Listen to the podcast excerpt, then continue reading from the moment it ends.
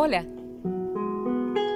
Te estaba esperando para vibrar juntos y juntas entre letras y unirnos en la grandeza de las palabras. Esto es Emergente.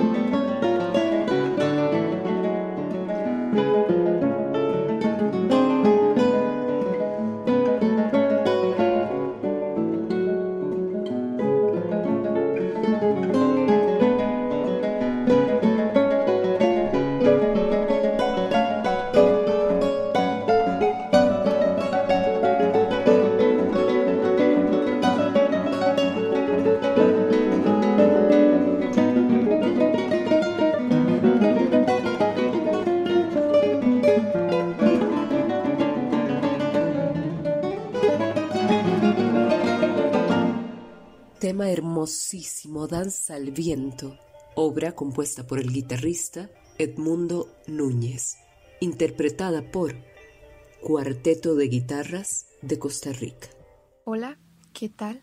Soy Ana Alvarado, soy la organizadora de Ecos de la Guitarra. En esta ocasión ya terminamos con la segunda edición, así como terminamos con los episodios de Emergente y Ecos. Estoy muy, muy feliz por haber contado con este espacio de, Emergente. Quiero agradecer a, Wendy Alvarado y a, a Radio U por brindarnos tan, tan bonito espacio para unirnos, aún si sea escuchándonos, ¿verdad? En esta ocasión vamos a estar con el cuarteto de guitarras de Costa Rica integrado por los guitarristas Julio Monge, Nicolás Alvarado, Edmundo Núñez y Manuel Durán. El Cuarteto de Guitarras de Costa Rica se ha distinguido por ser uno de los grupos de cámara más sobresalientes de su país al incentivar la creación y divulgación de la música costarricense y latinoamericana por más de una década. Son ganadores del Premio Nacional de Música Carlos Enrique Vargas, del Premio ACAM y del segundo premio en el tercer concurso de ensambles de México. Han realizado distintos conciertos en países como Estados Unidos, Reino Unido, Países Bajos, Francia, Luxemburgo,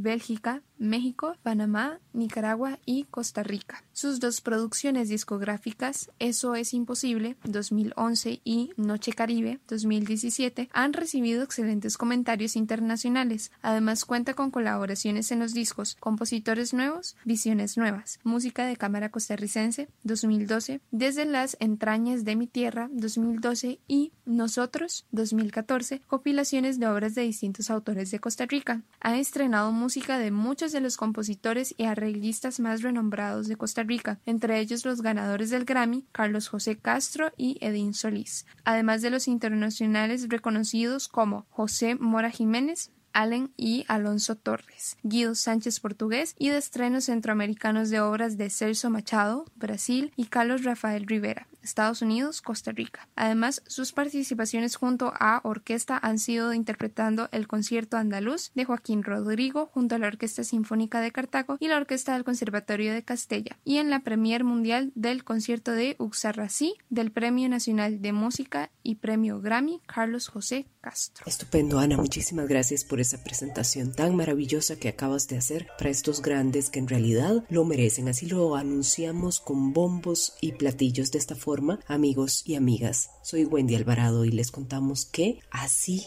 anunciamos a los grandes al cuarteto de guitarras de Costa Rica, a quienes también hemos dedicado otro episodio de Emergente en el marco del festival Ecos de la Guitarra organizado por Ana Belén Alvarado. Yo quiero empezar con vos este conversatorio, Manuel. Contanos primero un poco de historia, cómo, por qué, cuándo, a raíz de qué es que surge el cuarteto, qué significa para vos, junto a tus compañeros, ser parte de un encuentro de guitarras que es organizado por una guitarrista muy joven. Ustedes que ya llevan un buen trayecto recorrido, ¿qué importancia le dan a este tipo de iniciativas? ¿Cómo es que escogen normalmente el repertorio que tocan Manuel? Y ya para finalizar y continuar con tus otros compañeros, con Edmundo, con Julio y Nicolás, sé muy bien que han obtenido logros y premiaciones muy pero muy sobresalientes. Mm, sin embargo, ¿qué es lo que consideran que les hace falta o anhelan conseguir o dónde quieren estar o con quién o quiénes quieren tocar? Muchísimas gracias, Manuel, por compartir con nosotros y nosotras en este espacio de emergente. Muchas gracias, Wendy. Para nosotros es un honor estar en esta iniciativa de Ecos de la Guitarra que organiza la guitarrista Ana Alvarado. Pues para contarles un resumen breve, digamos, del Cuarteto Guitarras de Costa Rica, es un proyecto que nació en el 2008 por cuatro estudiantes de la carrera de música con énfasis en guitarra de la Universidad de Costa Rica. Nosotros fuimos compañeros durante toda la carrera en el curso de orquesta de guitarra donde nos conocimos. Una vez que ya concluimos nuestros estudios, pues decidimos pues seguir haciendo el trabajo que ya veníamos haciendo con la orquesta, pero hacerlo en un ensamble un poquito más pequeño. De ahí surgió la idea del cuarteto de guitarras. Bueno, pues en estos años, como vos dijiste hace un momento, hemos tenido algunos reconocimientos. Por ahí hay un premio, un segundo lugar en un concurso de ensambles de Que organiza Juan Carlos Laguna, el, guitarrista, gran guitarrista mexicano. Por ahí también tenemos un reconocimiento de ACAM por nuestro último disco del Premio Nacional de Música, Carlos Enrique Vargas, hace unos años sobre la invitación al encuentro, pues para nosotros siempre es una maravilla incentivar a la creación de nuevos espacios para difundir el trabajo que hacemos tantos guitarristas y colegas del medio. Hace un tiempo nosotros tuvimos la gran pérdida de ya no contar con el Festival Internacional de Guitarra, que era uno de los espacios más importantes de Costa Rica y del mundo, ¿no? Uno de los festivales donde venían a visitarnos, pues, las figuras más reconocidas de su momento, el conocer que surgen nuevas iniciativas aprovechando esta digitalización de la cultura, pues es una maravilla. Para hablar un poquito de los planes que tenemos a un corto y mediano plazo, pues para contarles, ahorita en la primera semana de, de agosto estaremos en España, primera y segunda como invitados en dos festivales de guitarra. El primero es el Festival de la Guitarra de Granada y el otro es el festival en homenaje a Emilio Puyol que se organiza en Las Garrigas. Esto es en, en Cataluña, en, España igual. Esto es gracias a una dotación que nos dio